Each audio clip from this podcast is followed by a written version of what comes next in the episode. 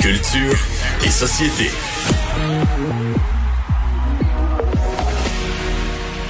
Bonjour Anaïs. Bonjour messieurs. Et on commence la chronique culturelle aujourd'hui avec un petit peu de, de quoi? Chronique judiciaire. Là. Aussi, ben 2020, euh, messieurs, une année euh, assez difficile hein, pour euh, plusieurs personnalités au Québec qui voient en fait leur visage être mis au grand jour sur la place publique. Et là, c'est officiel. Le chanteur Éric Lapointe vient de plaider coupable d'avoir violenté une femme, violenté, dis-je bien, une femme à la suite d'un party assez arrosé. Et là, il pourrait ne pas avoir en fait de casier judiciaire. C'est ce qu'on, c'est ce qu'on apprend évidemment pour l'instant. Les les, on, les informations sont au compte-gouttes, mais quand même les avocats ont suggéré qu'il obtienne une absolution et pendant un an, il serait en probation. Donc là, il devait avoir un procès à la fin euh, du mois d'octobre et finalement aujourd'hui à la Cour de Montréal. Il a reconnu ses torts, il a expliqué aussi qu'il menait euh, un combat contre l'alcoolisme et ce depuis euh, fort longtemps. Donc évidemment, c'est à suivre. Est-ce qu'il va y avoir ou non un casier judiciaire? On a eu un peu plus de détails sur cette soirée-là en soi qui remonte au 30 hmm. septembre dernier. Donc on dit qu'il serait arrivé chez lui. Ouais du point de vue professionnel, euh, c'est fini. Comment, comment les, les, les, employeurs éventuels ou les, les, gens qui feraient affaire avec lui vont voir ça? Est-ce qu'on va voir ça comme c'est le plaidoyer de culpabilité? Euh, en même temps, c'est, ça assoit de façon euh, indubitable que tu as commis le geste. En même temps, bon, on peut dire il y a une notion de responsabilité là-dedans, puis de regarder les choses en face, puis de ne de, pas essayer d'utiliser l'argent ou les subterfuges ou tout ça pour se, se faufiler ou s'en sortir. Ça peut être respecté comme comportement, mais c'est quand même des accusations graves auxquelles il, de, il il reconnaît que ça s'est passé. Tu sais. Ben, il reconnaît que ça s'est passé aussi. Je ne sais pas si vous vous souvenez, mais il y a quelques mois de ça, évidemment, on ne connaît pas l'identité de la victime, mais il était entré en contact avec la victime, même s'il avait pas le droit. On l'a vu il y a quelques semaines de ça, consommer encore de l'alcool dans un bar, pas de masque, tout le monde était presque embarqué un par-dessus l'autre, alors que les directives étaient claires. Tu sais, c'est pas tant aidé, là, Éric Lapointe, dans la dernière année, et ça reste le même dilemme euh, que d'autres de ce monde, au même titre qu'un Julien Lacroix, où on se disait, même si lui revient, est-ce que des, euh, des diffuseurs, là, c'est la même chose, Éric Lapointe, là, on parle plutôt de, de boîtes de production, on met de la musique de l'avant, mais est-ce qu'ils vont vouloir à nouveau s'associer avec Éric Lapointe? Je pense pas, moi, qu'on va le revoir euh, sous peu. Et les radios jouaient ses chansons. Corrige-moi, les, les, radios avaient recommencé à jouer ces chansons-là. Pas toutes les radios, mais il y a certaines radios, effectivement, qui ont euh, commencé à rejouer euh, ces chansons, un peu comme Alex Nevsky. On avait enlevé, euh, certaines radios avaient refusé de faire jouer sa musique. C'est quand même pas comparable. Alex Nevsky, c'est sur les réseaux sociaux que des accusations. Il n'y a pas plaidé coupable devant un tribunal avec un geste précis. Là.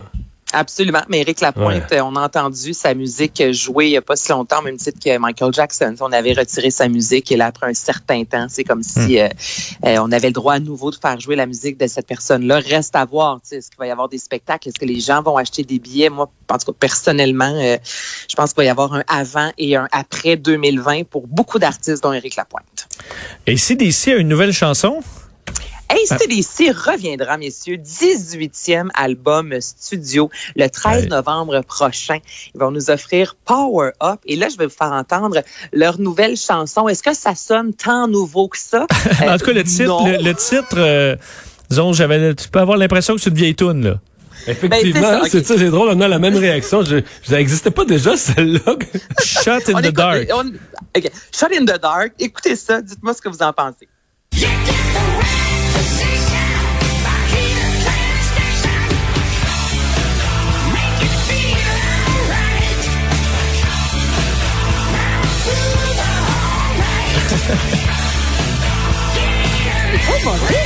Non. On change pas une recette gagnante, mais en même temps, euh, Vincent, si t'étais un fin connaisseur des CDC, que tu me disais, Anaïs, c'est une chanson qui est parue euh, trois albums de ça, j'aurais pu croire parce que ça sonne vraiment ACDC comme toujours. Bon, on va faire des, dans les publicités de pick-up, là. Ben, ça va marcher. moi, je me sens dans la clientèle cible. J'ai l'impression que la chanson, elle s'adresse plus aux gars de 50 ans qui écoutaient ici qu'aux jeunes de 17 qui, mais c'est correct, c'est arrivé, c'est vrai, avec un album expérimental là, où il y a toutes sortes d'instruments avant, ça serait bizarre. là. C'est que. On aurait dit, essaie de, essaie de se mettre au goût du jour, puis ça, ça sonne faux. C'est ça. Non, ça, sonne juste. Ce que les fans vont apprécier de cet album-là, c'est que c'est en fait le retour un peu de Malcolm Young, le cofondateur qui est décédé en 2017. Mais Angus Young et Malcolm Young qui ont vraiment, euh, excusez-moi l'expression, mais jamais ensemble toute leur vie. Donc ils ont enregistré en fait plusieurs moments studio qui sont qui ont été euh, qui, ont, se sont jamais retrouvés en fait sur un album et on a décidé d'ajouter euh, quelques-uns de ces moments-là à l'album. Donc c'est peut-être ce qui va faire en sorte que les fans vont apprécier encore plus le nouvel album qui sortira le 13 novembre prochain. Mais c'est ça, c'est du ACDC, c'est bon, on change pas. J'ai pas lu le, le, texte ou entendu le texte de la chanson complet, mais Shot in the Dark, ça veut dire tirer dans tirer quand il fait noir, tirer dans le noir, hein? Oui. J'ai pas lu les paroles non plus, Mario. Non, ça peut aussi apparaître comme un drôle de. Ben. Comme un drôle de titre, là. Ben, hmm, ils vont l'expliquer dans la chanson. Euh... Oui, c'est ça, c'est ça. Surtout aux États-Unis, on a eu tellement de ces exemples. Tu sais, ça sonne, ça sonne à la porte, il fait noir, tu le sais pas. Sinon, c'est vrai. Là-dessus, oui. On verra le fin du texte. ouais. C'est quoi, demain, je vais vous arriver avec une belle traduction de cette chanson-là, messieurs? Ça vous va? Avec une analyse littéraire. Avec une analyse littéraire de bon, parle du, En attendant, parle-nous du Festival du Nouveau Cinéma. Ah, ça, c'est triste. En fait, c'est ce soir que devait officiellement s'ouvrir le 49e Festival du Nouveau Cinéma. Il y a une programmation sur le web, comme euh, la majorité, en fait, des, des événements qui n'ont pas pu euh, euh, avoir lieu en raison de la COVID. Donc là, tout ce qui est sur le web, ça va bien. Il y a plusieurs films que vous pouvez découvrir. Toutefois, ce soir, on devait diffuser en première là, le film Souterrain de Sophie Dupuis puis Sophie Dupuis qui nous a offert Chien de garde, qui, euh, je vous rappelle, euh, a représenté le Canada aux Oscars. Et ce film-là devait sortir cette semaine au cinéma. On sait que les cinémas sont fermés.